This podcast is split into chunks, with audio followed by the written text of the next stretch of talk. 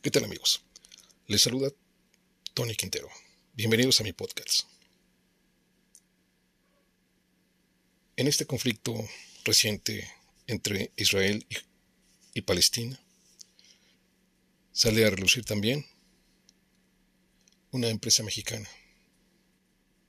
que ya ha sido denunciada y acusada. Y esto también es un artículo de Juan Pablo Arocha, publicado el día de hoy, 12 de octubre del 2023. Y les compartimos este interesante artículo donde se titula La incómoda posición de Cemex en el conflicto entre Hamas e Israel. La actividad de Cemex en Israel ha sido cuestionada desde su llegada en 2005. La han acusado de atizar el conflicto a través de su, de su producción de cemento. La mexicana Cemex tiene una posición incómoda en medio del conflicto entre Israel y Hamas. Su desempeño en Medio Oriente ha sido cuestionado en las últimas dos décadas, desde que sus negocios aterrizaron en 2005 en territorio israelí y asentó sus negocios para la producción de materia prima de la construcción.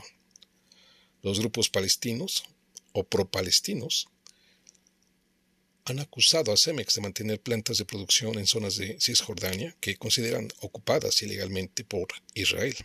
El cemento que ha producido habría servido, denuncia la organización Stop Cemex, para la construcción de retenes militares, un tren ligero y un muro para separar las comunidades. Los asentamientos, el muro y toda su infraestructura constituyen crímenes de guerra y violaciones a normas internacionales, denuncia la organización, que en 2021 logró el respaldo de otros 130 grupos de México para firmar una carta pública pidiendo a Cemex abandonar su negocio en la zona en conflicto. La división de Cemex en Israel ha desestimado las acusaciones. En un comunicado de 2015 que recoge el Centro de Información sobre Empresas y Derechos Humanos, defendió que sus plantas están localizadas en asentamientos legales aprobados por el gobierno de Israelí según acuerdos firmados con las autoridades palestinas en 1993. La respuesta de Cemex se produjo luego que la aseguradora noruega KLP anunciara que excluiría a la cementera mexicana de su cartera de inversiones.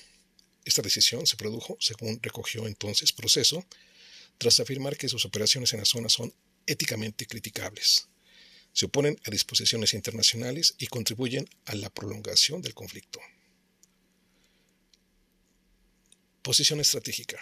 Pese a las críticas contra Cemex, que reaparecen cada vez que se reactiva el conflicto, los mexicanos apenas han detenido sus planes de crecimiento.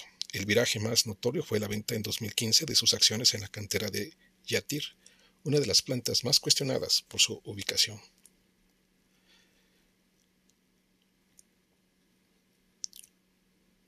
Hoy, más de 130 organizaciones de la sociedad civil mexicana exigen a Cemex terminar complicidad con el apartheid israelí. Exigimos a Cemex reconsidere su participación en la colonización, ocupación y discriminación hacia el pueblo palestino. La actividad de Cemex en la región venía creciendo aceleradamente este año antes que cayera la primera bomba de Hamas en Israel. Su división de Medio Oriente, Asia y África había reportado un crecimiento de 4% de su facturación durante el primer semestre de 2023, frente al mismo periodo del año pasado. Datos recientes divulgados por Forbes confirman que la expansión de la cementera en Medio Oriente ha sido más exitosa que en Centroamérica, Sudamérica y el Caribe, donde apenas ha logrado un crecimiento de 2% en lo que va de año. Cemex tiene una amplia solvencia patrimonial. Tan solo en el primer semestre de 2023, sus beneficios netos sumaron 400 o 497.2 millones de dólares. Tan solo en 2023 han adquirido 51% de Istank Recycle, ubicada en el área metropolitana de Israel y enfocada en reciclar desechos de construcción de todo tipo. Otros mexicanos en la zona. Mexicano, México e Israel han vivido una expansión comercial desde hace dos décadas. En el año 2000 aprobaron un tratado de libre comercio entre ambas naciones que hoy favorece a los mexicanos. En el primer semestre de 2023 exportaron, según datos del INEGI, más de 590 millones de dólares en productos, frente a las importaciones que rondaron los 100 millones. Junto a Cemex, Bimbo y Mexichem son las otras dos principales empresas mexicanas con capital invertido en Israel. En 2020, la compañía de alimentos ubicó en ese país a una representante de su división global con la idea de explorar, algún tipo de asociación estratégica que se materializó en 2021 con un primer acuerdo financiero con la firma EATSAN para desarrollar panes, para desarrollar panes reducidos en carbohidratos y azúcares. Antes había aterrizado en Israel la firma química Mexichem, con la compra en 2018 de la empresa local Netafim, líder en la industria de riego por goteo. La compañía mexicana logró un crecimiento de 29% tras la adquisición y posicionó unas ganancias ese año de 1.968 millones de dólares. Pues esto es lo que ya ha sido denunciada a la empresa Cemex por esta situación que se registra en, en el conflicto de Israel y Palestina.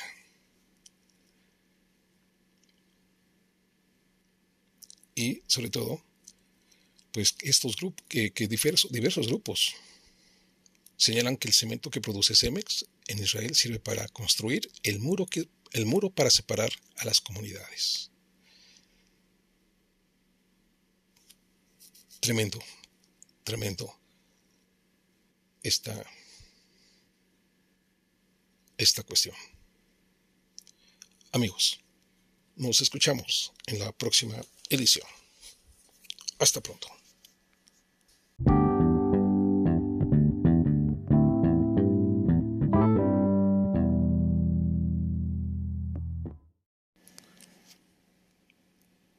Y bueno, prosiguiendo con este asunto, eh, Cemex fue denunciado a nivel internacional por,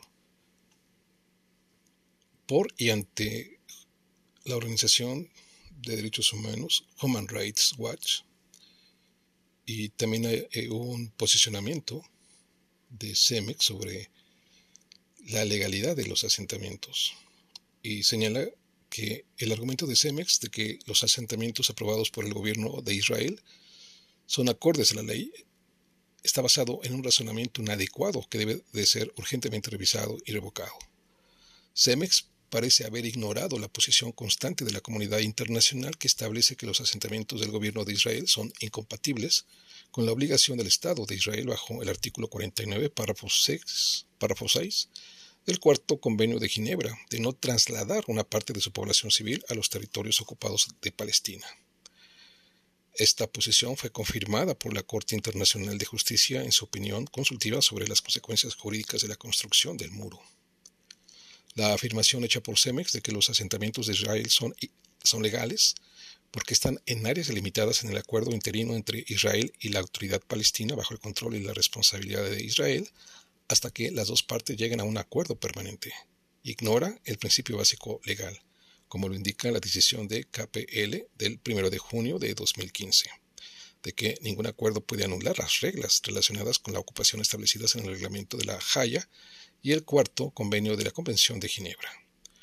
La decisión de KLP de excluir a las compañías Heidelberg Cement y Cemex de su portafolio de inversión es un ejemplo y modelo de razonamiento legal y ético en apoyo a la responsabilidad general corporativa de respetar los derechos humanos y el derecho internacional humanitario. LPHR insta a Cemex a urgentemente revisar y revertir su posición actual para que ésta sea compatible con la impecable posición de KLP y con el inmenso consenso internacional de que los asentamientos de Israel son ilegales. Esto eh, fue pues ya publicado en 2015, desde, desde ahí empieza este, ah, esta problemática que enfrenta Cemex.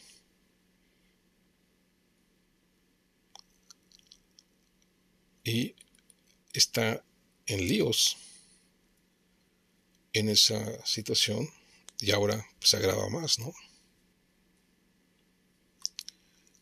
Pues esto también abona al conflicto e intereses de esta